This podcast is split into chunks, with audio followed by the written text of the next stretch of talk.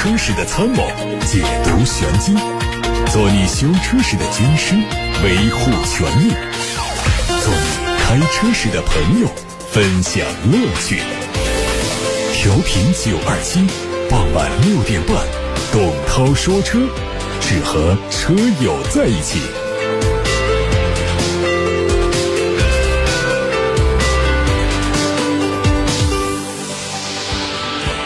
各位好，这边是董涛，欢迎通过调频九二七的电波收听直播中的董涛说车。六点半到七点半，欢迎把选车用车的问题，把汽车消费维权的投诉都发到直播间现场解答。八六八六六六六六正在开通热线，打通可以留言。另外还有董涛说车的微信公众号，也可以图文留言。看新闻。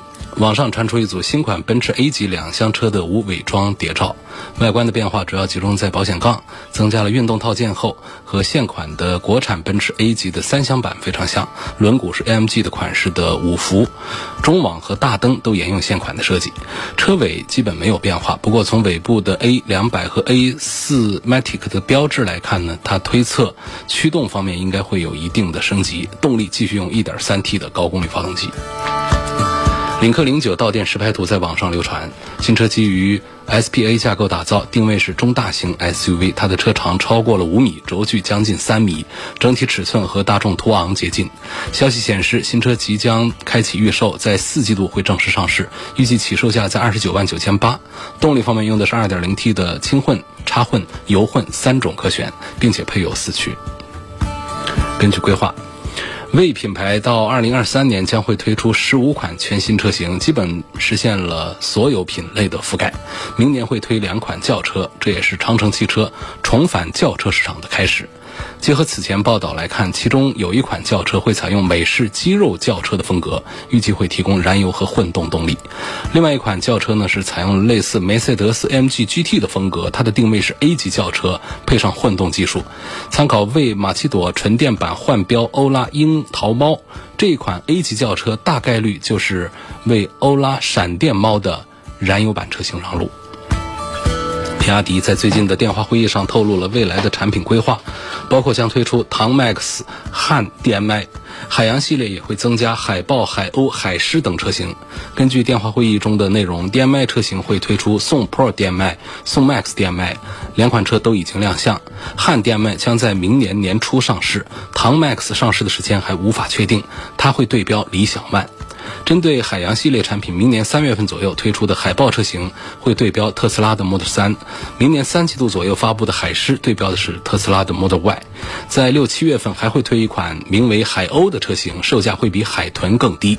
另外，大型 SUV 和 MPV 也已经在开发的路上，很大概率会在明年下半年上市。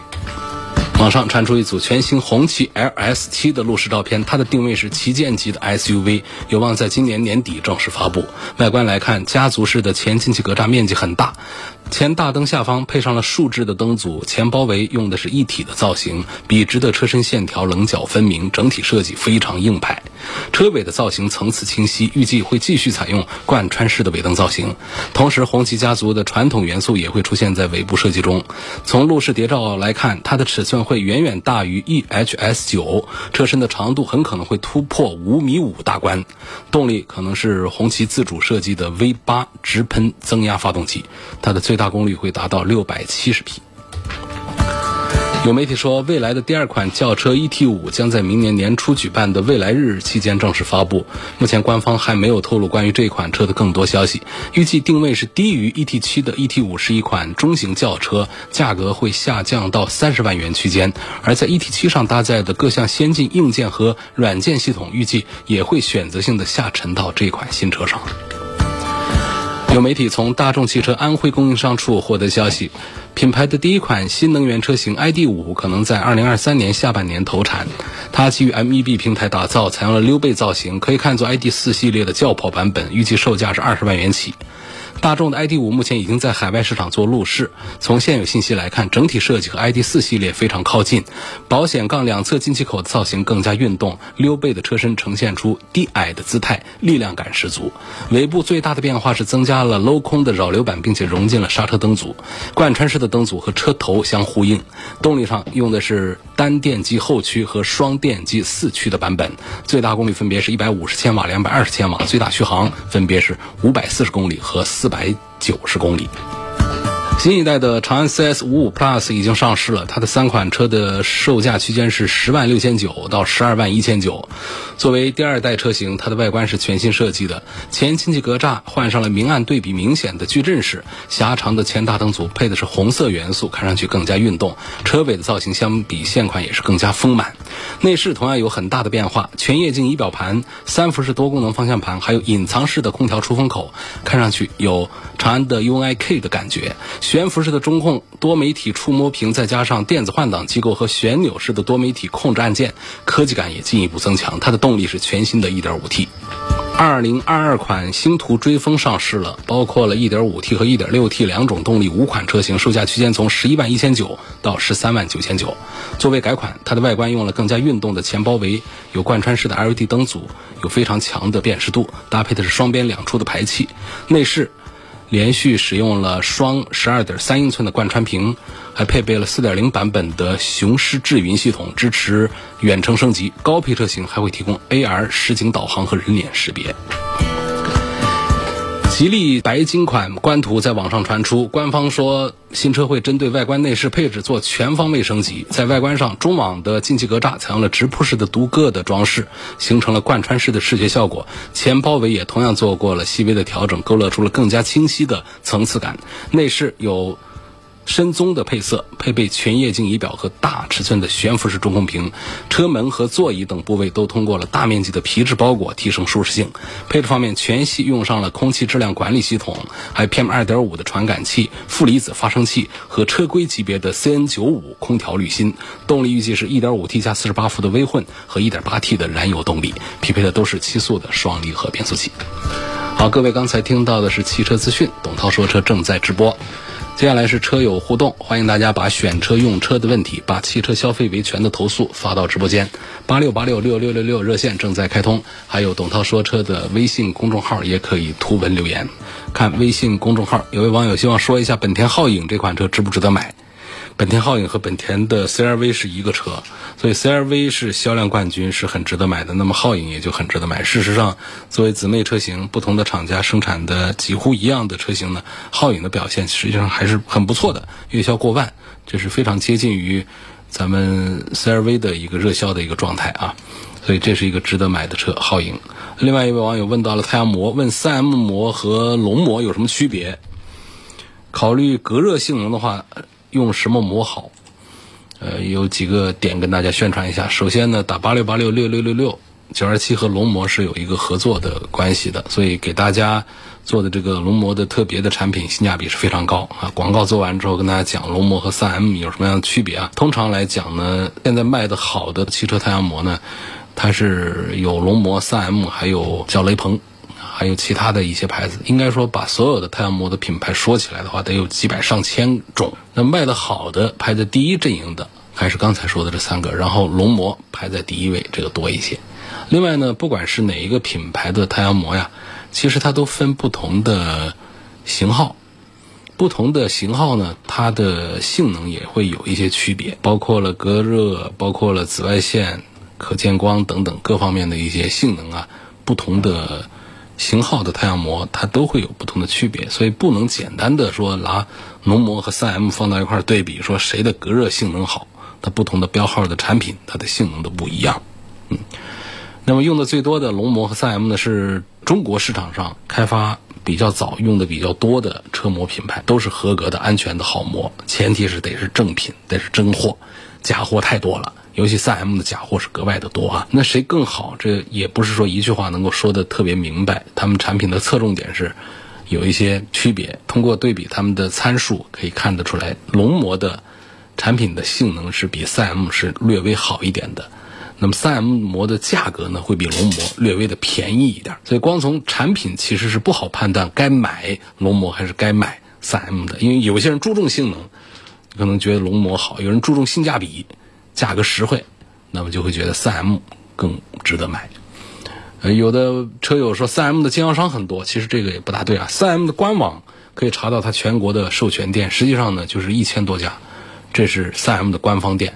真实的线下门店其实是不多的，有好多挂这个三 M 标，其实这不是三 M 家的，他可能从一些渠道弄了真的或者说假的三 M 膜，在这儿可以做施工。那么龙膜在全国有将近三千家授权店，分布来说相对更加广泛。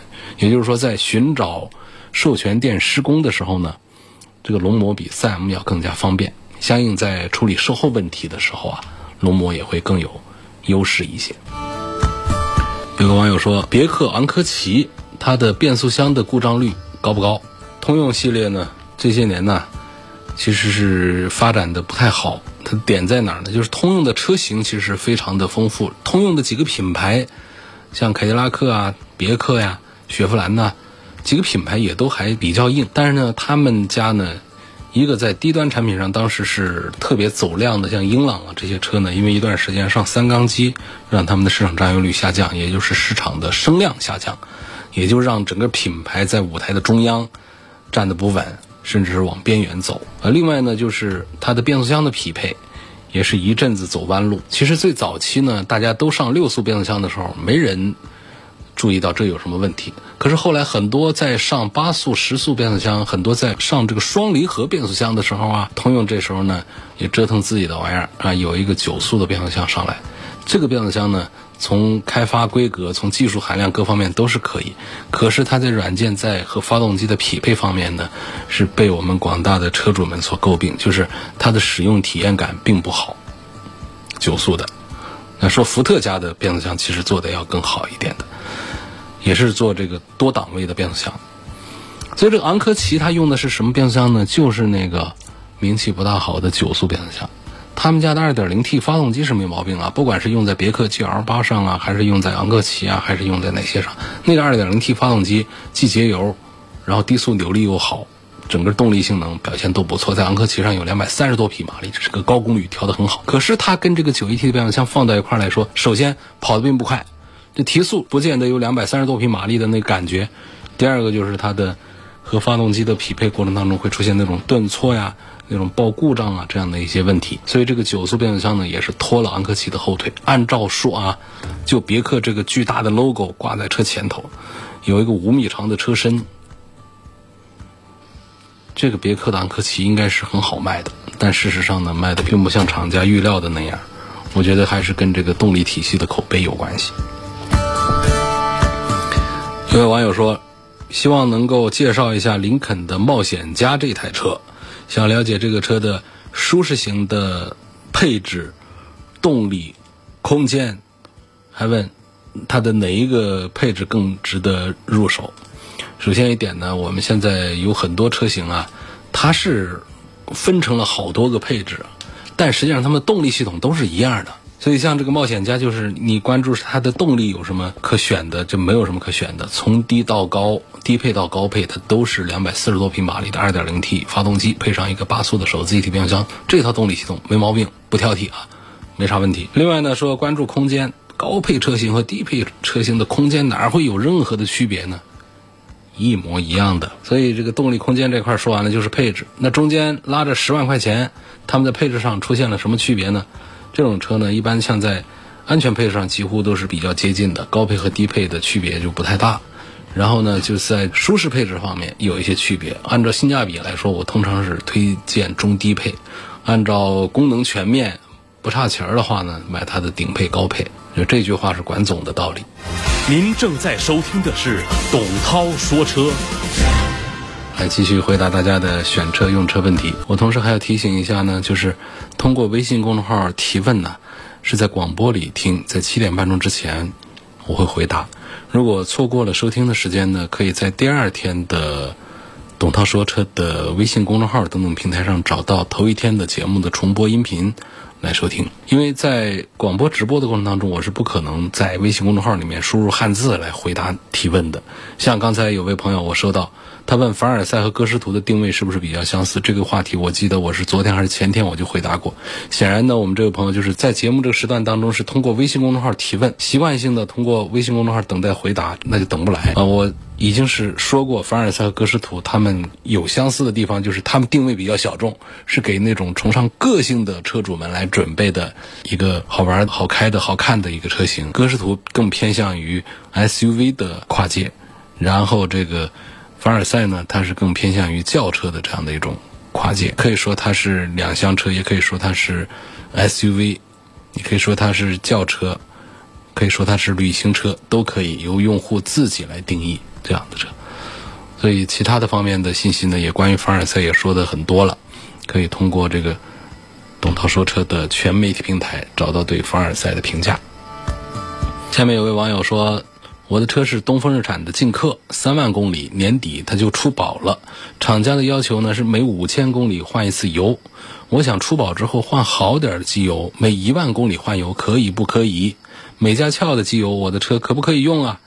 听人说美加壳的机油适合涡轮增压车子，自吸的车子不太适合。有时候没这说法啊，这都一知半解。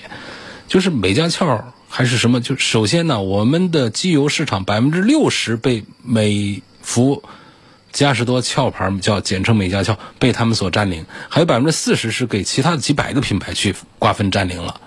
所以这只是说他们的销量巨大。那么在这个品牌旗下的机油的型号，那是林林总总。那各种各样的啊，就不用说是美加壳适合涡轮增压，那别的自然吸气，我们自然吸气的车还是比涡轮增压的车要多些的。那都加的是什么牌子的机油呢？所以那个话肯定是不对的啊！要分每个品牌底下的机油的段位、档次、型号、偏重，他们会生产不同的产品，跟餐馆一样的，他们都会做不同的菜，只是餐馆的这个。品牌名称不一样。至于说出保之后想一万公里换一次油，用全合成的好的机油是可以做到一万公里换一次油，对发动机没有伤害的，不用每五千公里换一次油的，这是一个常识。不仅仅是针对你的这个东风日产的劲客，对于很多的车型都是有效的一个说法。全合成机油它的品质更高，它的耐磨损、它的净化能力更强，所以它可以持续更长的时间不换机油，这个是有科学道理的。陈先生说：“我观察发现，很多电动车呢，白天行驶的时候，日间行车灯都是亮着的，这样会不会加大耗油量啊，影响续航里程啊？为什么电动车厂家设计的时候不取消这个功能呢？首先啊，日间行车灯在电动车上呢，都是用的耗电量极低的 LED。”灯珠这个耗电量啊，对于那么大一个汽车电瓶来说呢，不是我们一般的小电瓶，而是整个的动力电池体系来说，那完全是可以忽略不计的。且不说这个耗电量极低的日间行车灯，就我们家里。比方说学习灯啊，或者小的那种手电筒那种 LED 的，它的耗电量几乎就是用小的五号干电池，它都可以持续很长时间，更不用说用动辄多少瓦、多少度电的这个整车的动力电池了。这是第一点。第二个呢，就是关于咱们这个电动车啊，它本身它要带着一种科技感。所以呢，这种日间行车灯呢，也起到一些装饰的作用在里头。那么最重要的点呢，就是不仅仅是我们电动车上用 LED 的日间行车灯，就是我们很多的非电动车、传统车、燃油车上，也有很多都配上日间行车灯。大家也习惯于用这个日间行车灯是什么呢？它有一个重要的作用，就是它是在白天行驶的时候容易被人辨认出来的灯具。它的功效不是为了让驾驶员照亮路面。看清路面，而是为了让别人知道有辆车开过来了。所以这种灯具它不是照明灯具，它是一种信号灯具，所以更酷更炫，这是美观，这个是次要的，重要的它是车辆的被辨识性。说国外有数据。开了日间行车灯开车的话，它可以降低百分之十几的意外。为了安全呢，很多国家已经制定了关于白天行车的行驶灯的相关指标，来保证生产安装的日间行车灯能够真正的起到保障安全的功效。啊，非常有代表性的就是欧洲的有一个法规 ECE 法规。另外呢，我们国家从二零一零年开始，也就颁布了国标的汽车昼间行驶灯配光性能，就做出了标准。第一个呢，就是开和不开。倒没有作为一个强制，告诉大家这是个安全灯具。另外一点呢，就是它不能太亮啊，避免干扰他人。所以它在技术参数上就有一些发光强度的指标，不能大于多少。它不得小于多少，小于多少它满足不了亮度要求，大于多少它就可能会干扰到他人。所以这是回答这位陈先生的提问：日间行车灯为什么都亮着的这么一个事儿啊？所以你说这个在电动车上啊，你就是去开着车载空调，这是很耗电的个东西。车主们讲，在停止行驶的电动车上开着空调休息，那个电量下降的非常慢。空调的耗电量对于那块动力电池来说都是毛毛雨，可能用一晚上，空调只下降一点点电量。你可见它的动力电池的蓄电量该有多大？它主要耗电在哪儿呢？在动力电机，那电机要运转起来，那可就耗电了。所以是在这个电动汽车上最耗电的东西，其实还是电动机，其他的用电器的耗电，几乎对于那块大的动力电池来说是可以忽略不计的东西了。袁先生说：“我试驾了大众朗逸的1.5自然吸气和大众朗逸的 1.4T 的双离合这两款车，觉得两款车动力还是有很大差别的。他的意思肯定是说 1.4T 的动力要强一些嘛，这也是对的啊。我说的这个强是说提速快一些啊，不是说它就动力好一些。好的事儿我待会儿就说了。说问这 1.4T 的双离合这款车的后期的故障率和质量怎么样？准备买双离合这个车，那么可能我这儿就有一个打破的一个意见出来了。”朗逸这个车呢，你开了一点五的，开了一点四 T 的，你觉得确实是一点四 T 的要快很多，这是事实。因为一点五升的六速手自一体啊，那是慢的是一塌糊涂。但是呢，那个一点四 T 它配的七速的干式双离合，听到“干”这个字啊，在汽车上这就不是个好词儿。干式双离合，它的稳定性、故障率，跑个两三万公里之后就开始慢慢凸显出来，修起来就挺贵。所以呢，现在大家偏向于做湿式的双离合变速箱，稳定性非常成熟了。然后就是它的燃油经济性，各个方面的优势仍然得到了保留。因此，从这个角度呢，我都不赞成这位朋友考虑朗逸的 1.4T 的干式双离合。如果你又嫌那个1.5的动力太慢的话呢，咱们干脆换个车型看。唐先生说：“从操控性和油耗方面对比一下，东风风神的 A 叉七和东风标致的四零零八，问这两个车应该是来如何选？这个事儿。”就是首先价格不一样，那标致四零零八它怎么优惠也是十好几万的一个车，那东风风神的 A 叉七完了是个十万元级别的车，你说这两个车问操控性，那肯定标致四零零八是要强一点啊。但是呢，说到动力呢，在一个东风体系底下呢，其实用的都是一回事了，啊，都是一点六 T 的这个动力。那么在呃标致四零零八上呢，而且它们马力数都调的一样，都一百七十匹马力。但是呢，在标致四零零八上呢，它配的变速箱就。好了啊，用的是这个八速的手自一体变速箱，包括在标致四零零八上还有一点八 T 的动力，那开起来就要更快一点了。所以价格不一样，你拿这两个车来比，谁的操控性、驾驶感受好，那就不对了啊。还有网友问，大众怎么还在用干式双离合？没有，大量的大众的品牌旗下的车都已经不再用干式双离合，都在用七速的湿式双离合，但是还有少量的。几款产品还有干式双离合的配置，因为干式双离合的变速箱还得慢慢的把它消化完呢。下面有个问题说，二零一三款的索拉托两点四，它跑高速，只要中途油箱加满了，报故障码混合气过稀，但实际上呢是冒黑烟，油耗呢它会从十升上升到十四升。那清除了故障码之后呢，黑烟就会消失，油耗也会正常，每次都是这样。室内开车从来没有出现这种情况，一切都正常，会是个什么原因呢？这我也不知道是个什么原因了。看我们哪位高手能够告诉这位朋友，就跑高速的时候，只要中间加过一次油，它故障码就会报混合气过稀，然后就冒浓烟。故障码清了之后呢，问题就好了。这应该就是我们行车电脑里头的一个问题。